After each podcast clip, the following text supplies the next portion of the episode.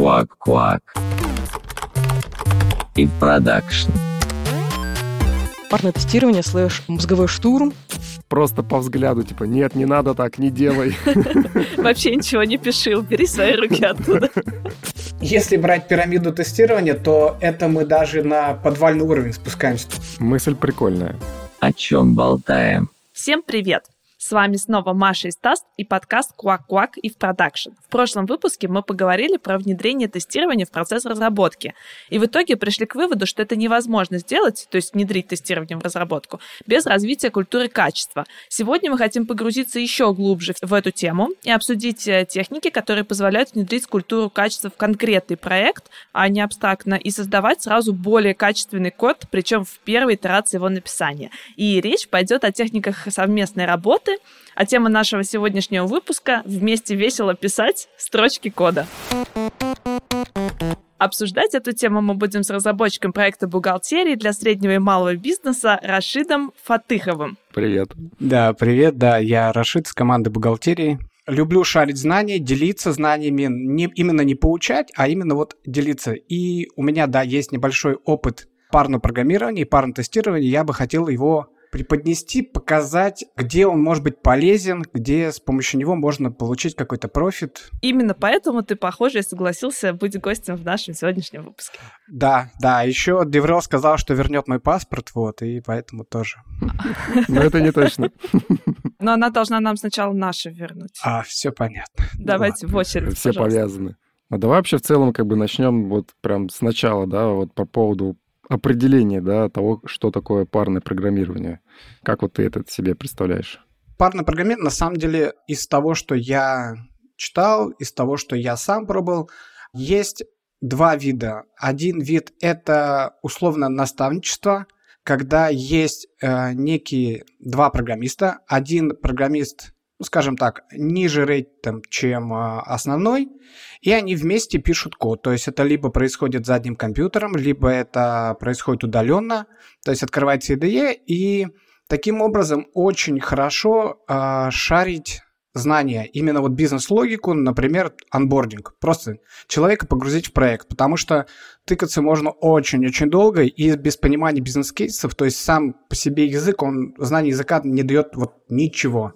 И есть еще опыт, когда э, два ну, условно равных по классу разработчика пишут код, а один пишет код, другой, допустим, а, в этот момент наблюдает, корректирует, добавляет что-то свое.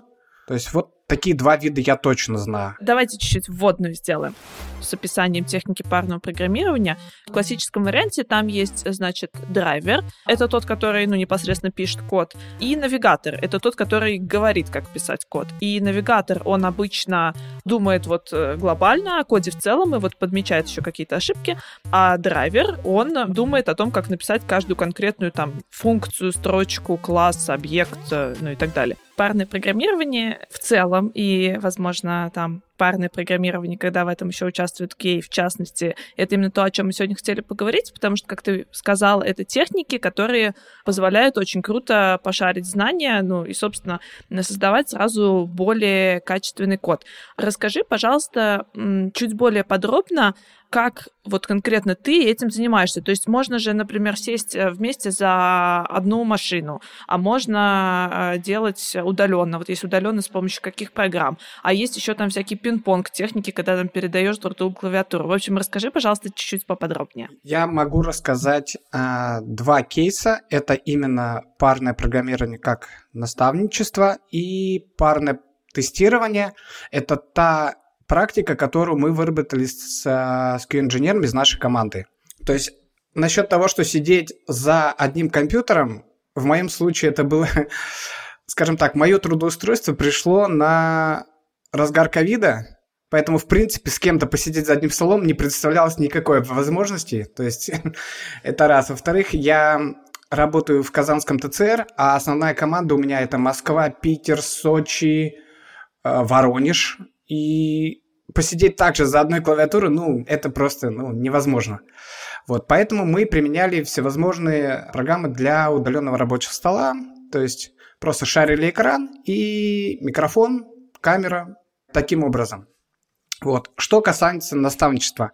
Когда я из QA-инженера перешел в разработчики, мне поручили кураторство стажера, который только-только закончил вуз и пришел в команду. Мы с ним делали вместе один небольшой проект по тестированию API налоговой службы. И получилось так, что человек пришел с знанием Java, пришел с знанием Spring, но абсолютно не понимающий бизнес-кейсов. То есть ну, понятно, что ни в каком вузе ему не дадут бизнес-кейсы, там, бухгалтерии Тиньков, это понятно.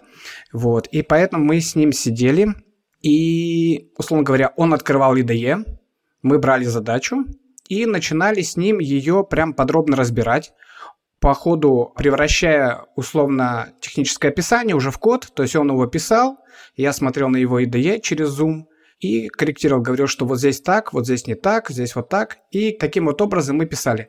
Так получалось быстрее, а, в отличие от того, когда он первую неделю пытался сам, условно говоря, в своем пузыре информационном писать какой-то код, потом мне давал, я смотрел, говорю, ну, блин, тут вообще все надо переделать.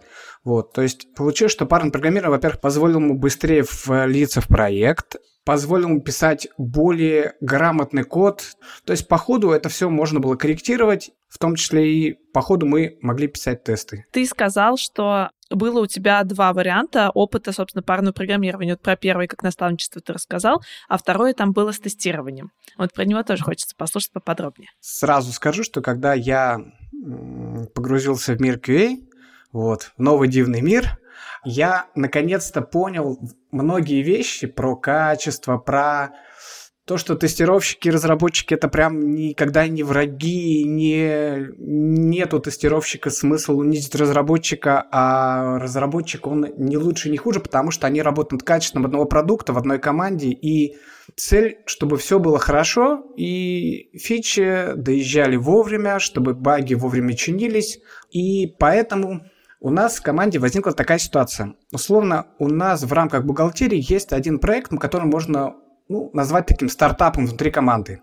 То есть это проект, который, ну, назовем его MVP. Этот проект, его писала сперва одна команда, потом она по наследству пришла в другую команду. Вот. Э, шаринг знаний тоже был очень тяжелым. И так получилось, что на этом проекте я был ну, практически с самого начала, то есть у меня была некая экспертиза, и QA-инженер подключился уже позже. Вот это наш э, QA-инженер Петя.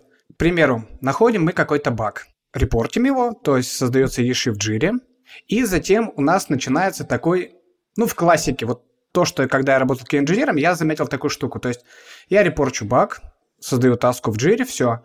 Разработчик пишет, ну, мягко выражаясь, это не баг, это фича, и вот так оно задумано. Вот я проверяю, говорю, не-не-не. И вот эта переписка в джире, она может занимать там неделю, например ну, условно, неделю может вполне занимать переписка в джире. Может, да. Да, а может да и, и больше. больше может. может и больше, да. Вот. И в случае, если это какая-то там, ну, какая-то мелкая ошибка, или это какая-то не очень сильная фича, ну, в принципе, нормально, как бы. Ну, цена этой ошибки незначительная, и всем пофиг. А в случае нашем у нас все-таки команда бухгалтерии, у нас есть некие даты в месяц, когда клиентам нужно оплатить налог, нужно как минимум получить сумму налога, вот, как минимум э, сдать какую-то отчетность. То есть это даты, которые мы никуда сдвинуть не можем. Вот, у нас есть, ну, тоже такие свои ежемесячные дедлайны, и поэтому желательно баги, все, что связано именно с клиентом, закрывать достаточно оперативно. И когда у нас в команде, вот в нашем таком стартапе появилось, начали появляться баги, то есть мне их Петя репортит, я их смотрю, да, вроде, казалось бы, да сейчас я быстро в жире ему отпишу, что, ну, как бы, все такое.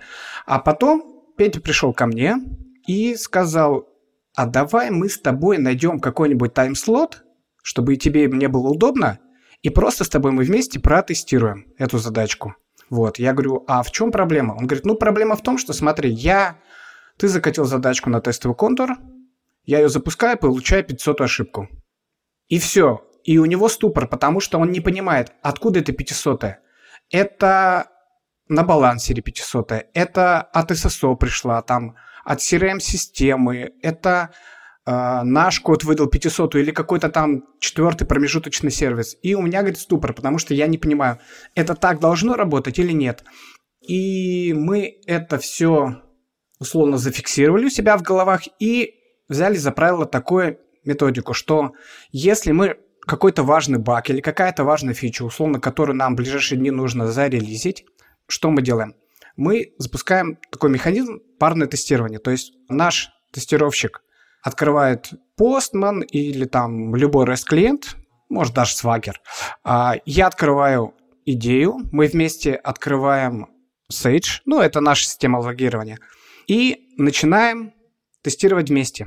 Получается, ваши парные сессии, они как бы позволяют тестировщику погрузиться глубже вот э, в понимание э, того модуля, который, собственно, он тестирует. Да, здесь мы как раз закрываем два таких, две даже проблемы. Во-первых, тестировщик э, глубже погружается в, ну, не в код уж назовем его, а в бизнес-процесс, то есть каким образом э, сообщение от фронта доходит до там либо до базы, либо до третьего, четвертого сервиса. Это что касается тестирования. А разработчику, кстати, очень полезно бывает именно вот этот самый взгляд на то, как его программа может сломаться.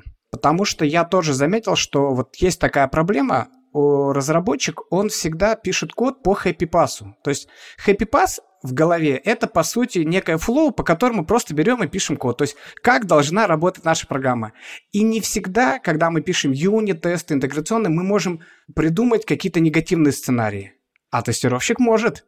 Поэтому парное тестирование помогает разработчику еще лучше понять, как его программу можно сломать, и помогает покрыть код тестами, ну, скажем так, еще более полно. Спасибо тебе большое за такое подробное объяснение. Вот.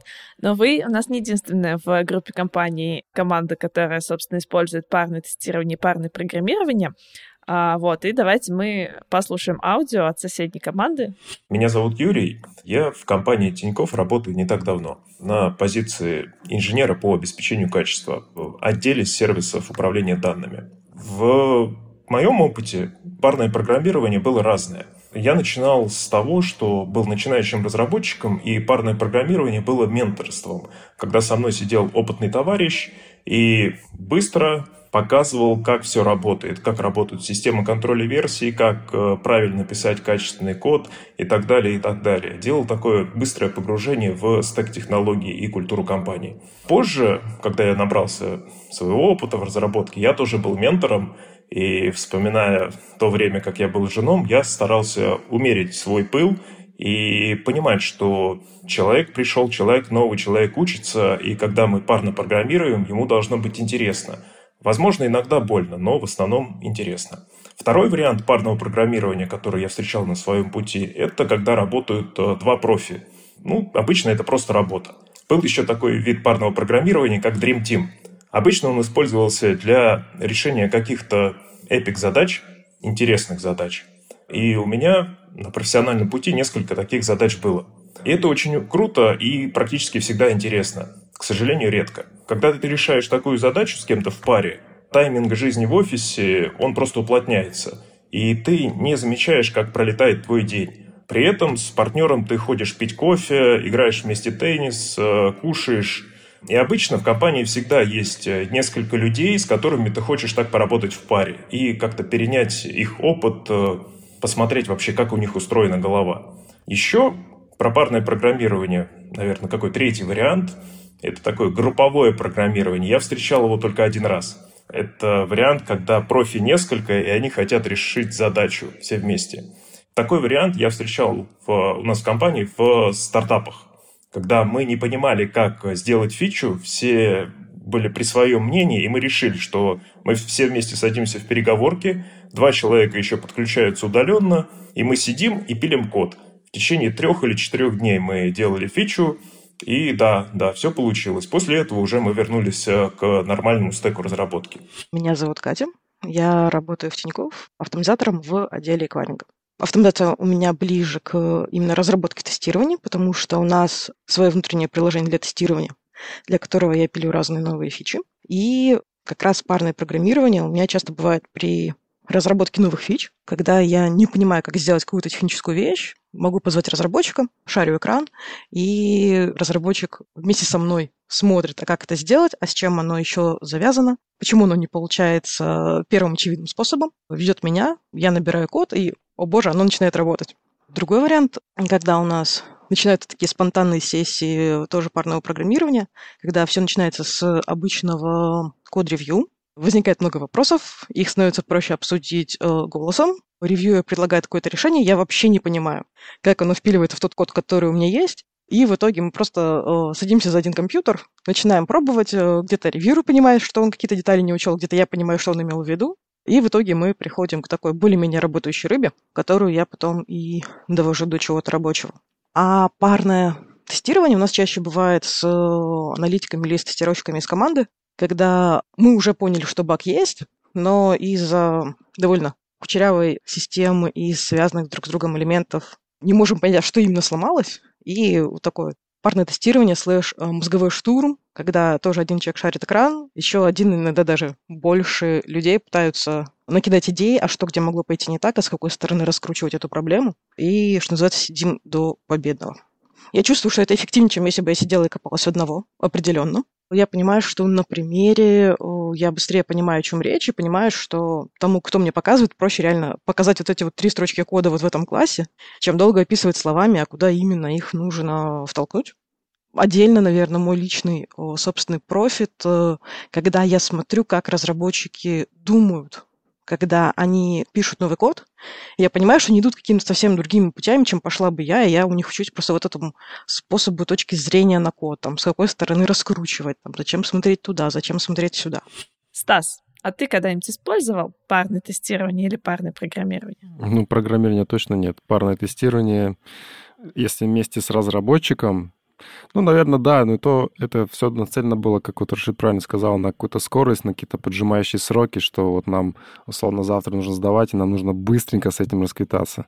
Но это больше было не про какой-то онбординг там в команду, в проект, там бизнес-область какую-то, да, а это именно про то, чтобы вот Э, выполнить стандартную работу там, тестировщика, разработчика и отдать фичу дальше. Ну, грубо говоря, чтобы типа, время обратной связи было ноль, потому что вы делаете это все вдвоем. Да, да, да, да, типа того. То есть, когда поджимают сроки, такое можно. Типа, чуваки, все откладываем, идем тестить такую-то фичу, и все, что возникает, сразу же э, фиксируем э, и выкатываем дальше. И все как бы принимают такую стратегию и типа погнали.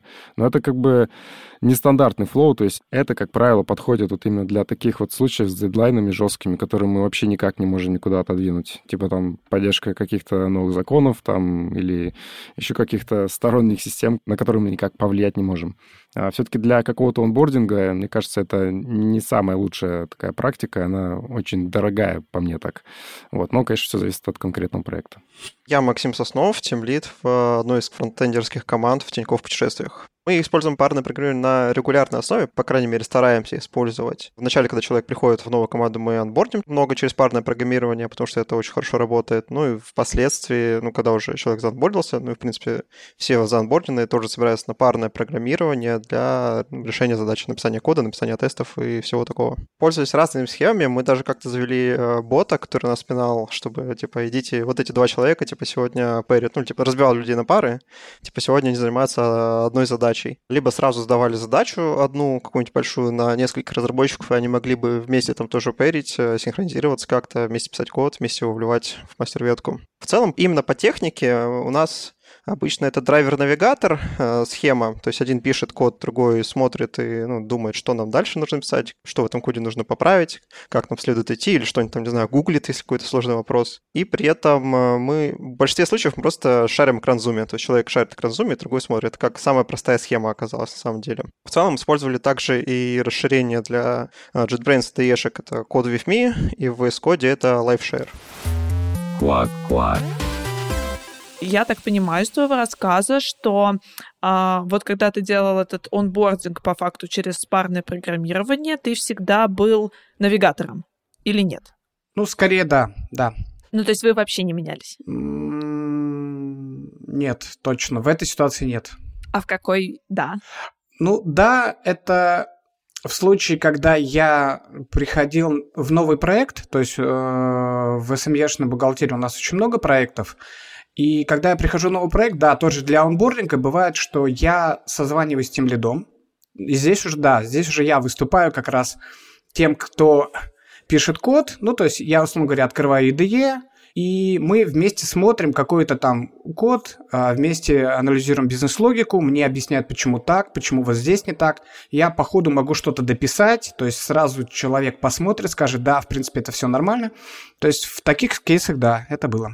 Но это уже как проверка тобой написанного, или все-таки это просто типа вы садитесь с тем лидом и начинаете новую фичу писать там с нуля, и он потом смотрит, направляет тебя? Да, это именно новую фичу писать. То есть э, для проверки написано, у нас есть код-ревью, в принципе, нормальный механизм, он работает. О, кстати, по поводу код-ревью, а оно разве не отменяется в случае, если вы практикуете парное программирование в команде? Мое мнение такое, что код-ревью здесь незаменно, потому что, ну вот конкретно на наших проектах у нас есть два независимых голоса, которые должны быть минимум два голоса для того, чтобы, ну, условно говоря, merge request был принят. И мы пишем с человеком, то есть он один в любом случае. Всегда хорошо, когда кто-то еще посмотрит, может какую-то тонкость найти, которую первый человек не учел. То есть, ну, всякое бывает. Поэтому два голоса лучше, чем один, поэтому это никак не замена ревью. Ну, понятно. То есть, как бы первый голос у вас, грубо говоря, уже автоматически есть, если вы там парно программировали. И да, и нет.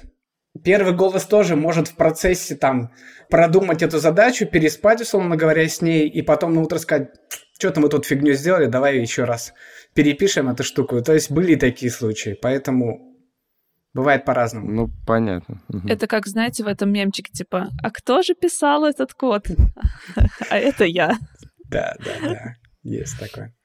А с парным программированием, наверное, удобно то, что изначально можно сделать ну, сразу почти правильно. Понятно, что будет еще второй голос, он какие-то замечания, но просто замечаний будет меньше. Вот, то есть сам процесс ревью будет быстрее.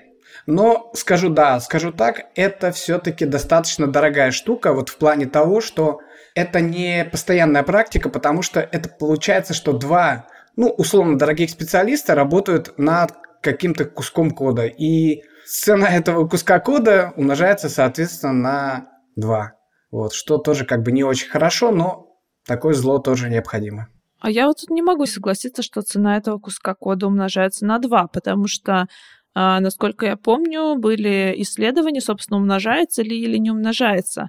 А, стоимость кода на 2 и на самом деле не умножается. Согласно данным метаанализа, проведенного в 2014 году в Университете информатики Юты, парное программирование положительно влияет на процесс разработки программного обеспечения. Существенными и статистически значимыми положительными эффектами являются уменьшение количества ошибок, найденных после непосредственного написания кода, уменьшение длины кода и улучшение его дизайна, прямое обучение техническим компетенциям и командной работе и повышение удовлетворенности людей от процесса работы. При этом стоимость написания кода каждой отдельной задачи вырастает не на 100%, как это можно было предположить, а всего лишь на 15%. При этом общая стоимость разработки не меняется, а иногда уменьшается за счет уменьшения стоимости тестирования и поддержки. Смотрите, мы в первом сезоне, кстати, в предыдущем выпуске очень много говорили о том, что разработчик и QA, они на самом деле очень похожи, только у них разный фокус внимания. У разработчика фокус внимания на, собственно, код и как он работает, а у QA фокус внимания на качество этого кода. И за счет этого, ну, за счет того, что у людей фокус внимания в разную сторону, получается вот это вот большее покрытие как бы и создания кода, и обеспечение его качества. Вот теория нам говорит о том, что парное программирование, оно, собственно, позволяет фокус внимания внутри разработки разделить еще на два. То есть человек, который навигатор, он думает о том, поскольку он не пишет э, непосредственные функции, он думает о том, как код должен выглядеть в целом, и за этим следит. И он следит, например, там в процессе написания за архитектурой, потому что, ну, архитектура это такая, типа, большая вещь, или там, например, о том, как у тебя там модули друг с другом согласуются, или о том, как мы будем это публиковать.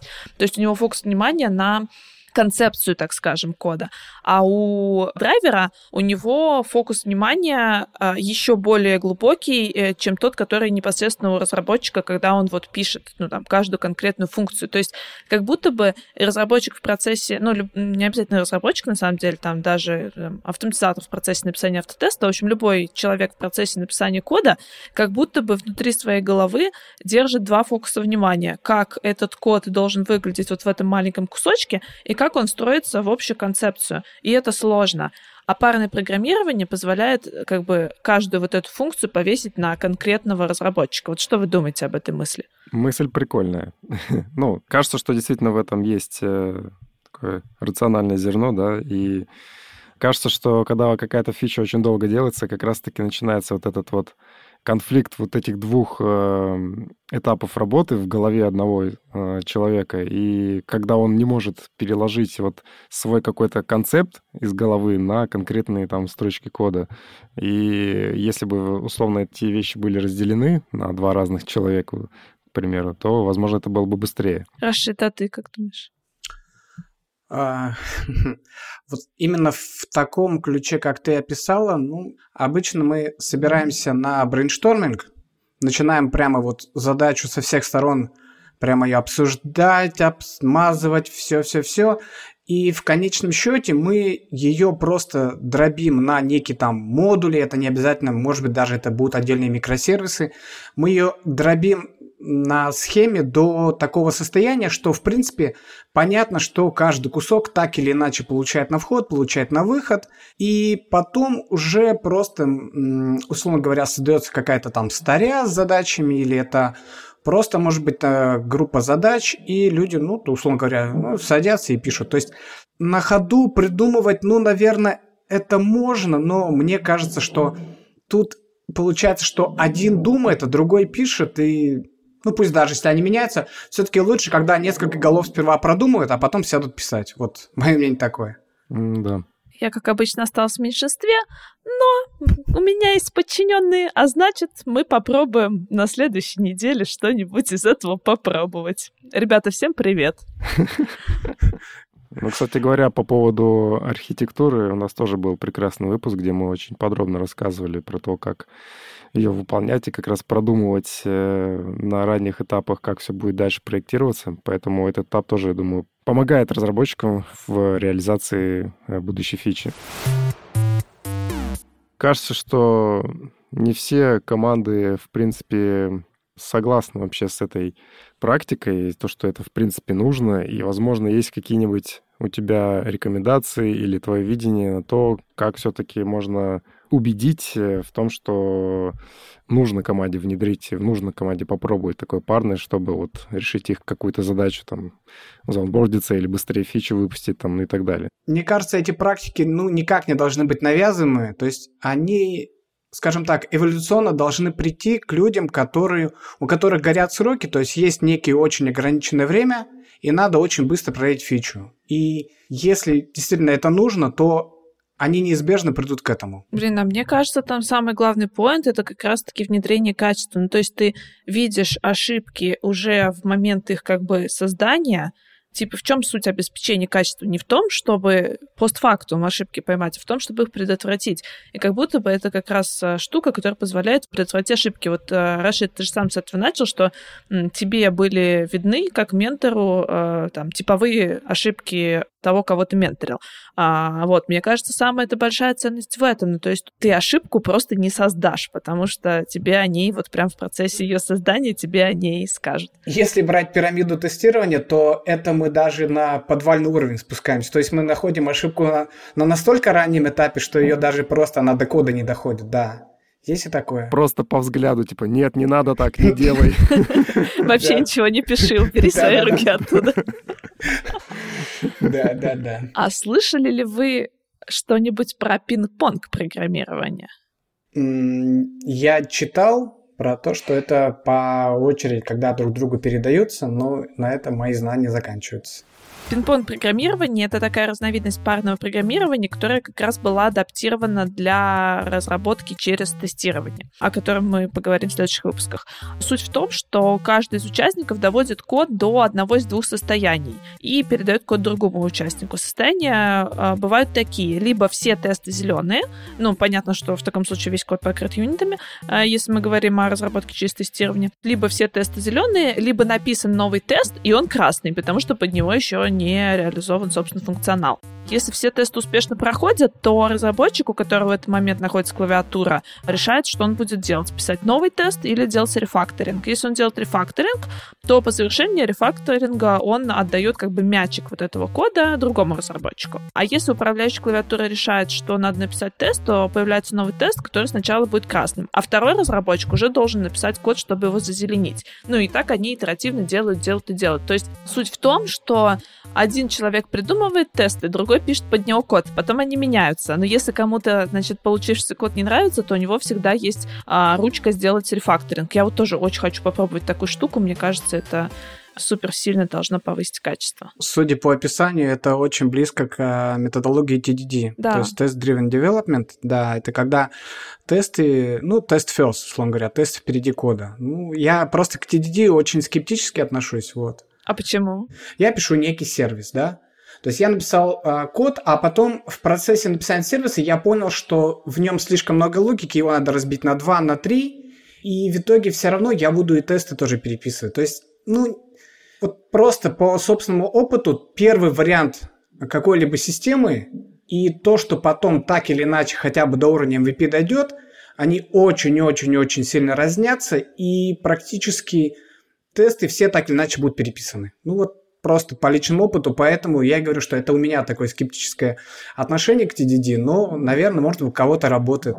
В общем, это как в Триамигу, да, когда у нас э, разработчик, тестировщик, там еще какой-нибудь аналитик или дизайнер садятся вместе, обсуждают, как это все будет разрабатываться, тестироваться, и собственно, тогда же могут и кейсы какие-то продумываться, и они даже могут как-то фиксироваться где-то, да, в какой-то системе, почему потом можно будет э, проверять э, сразу же э, реализуемый код. И ты как там разработчик сразу будешь понимать, на что тебе стоит там какие-то тесты написать, на что не стоит. Вот. И получается, что если там в ходе реализации там уточнение каких-то спецификаций, понимаем, что у нас что-то тут поменяется, ну, как бы по факту и те же самые тест-кейсы поменяются. Это тоже как бы работа ну, не в стол, как бы, но э, такая работа направлена на то, чтобы ты об этом подумал, о том, о чем написано в этом кейсе. Как бы, да, окей, это может быть переписано, но как бы зато ты об этом подумал, дошел до какой-то сути, все вместе еще раз обсудили, как оно должно быть, и сделали. Ну, в общем, ценность в этом все равно есть. А вам не кажется, что э, вот эти вот все, ну, вообще любые парные практики, даже неважно, как назвать, но когда вот несколько человек очень плотно, даже, даже на триамига, но вот когда они очень плотно прям разбирают задачу, э, что это как-то снимает вот этот вот, ну, типа, что это мой код, это твой код, вот это вот разграничение. Код становится общий, и тоже это в итоге приводит к тому, что как бы все начинают думать о его качестве чуть э, более глубоко, потому что он как бы уже не твой, не мой, мы писали его вместе и придумывали с командой, а потом еще куча народу делала ревью, и вообще это общий котик, которого все уже любят. Или наоборот? Нет, команда ответственность, я думаю, что действительно повышает качество. Вопрос, конечно, как это, это вот померить, насколько она повышает его. Это вот тоже как бы один из вопросов, который хотелось обсудить. Вот, мы мерили, кстати, количество возвратов, и оно у нас уменьшилось. Давай послушаем, что на этот счет думают наши коллеги. Эффективность парного программирования, мы просто его видим, то есть все участники подтверждают, что типа вот э, круто, я типа позвал на помощь, не помогли, получилось даже лучше, чем я мог бы себе представить решение. И в целом все его видят, но мы никак это не замеряем. Но тут можно полагаться на исследования, которые уже провели крупные компании, и во всех них указывается, что парное программирование в целом эффективнее с точки зрения качества результирующего дизайна системы, с точки зрения качества самого решения, и при этом не очень дорого. То есть исследования, про которые я знаю, говорят, что типа задача делается всего на 15% дольше, ну, development time costs на 15% больше, а, но при этом а, дефектов меньше, шаринг знаний просто великолепный, и дизайн системы очень хороший. Блиц. Продолжи фразу. Одна голова хорошо, а две лучше, а три... Тоже ничего.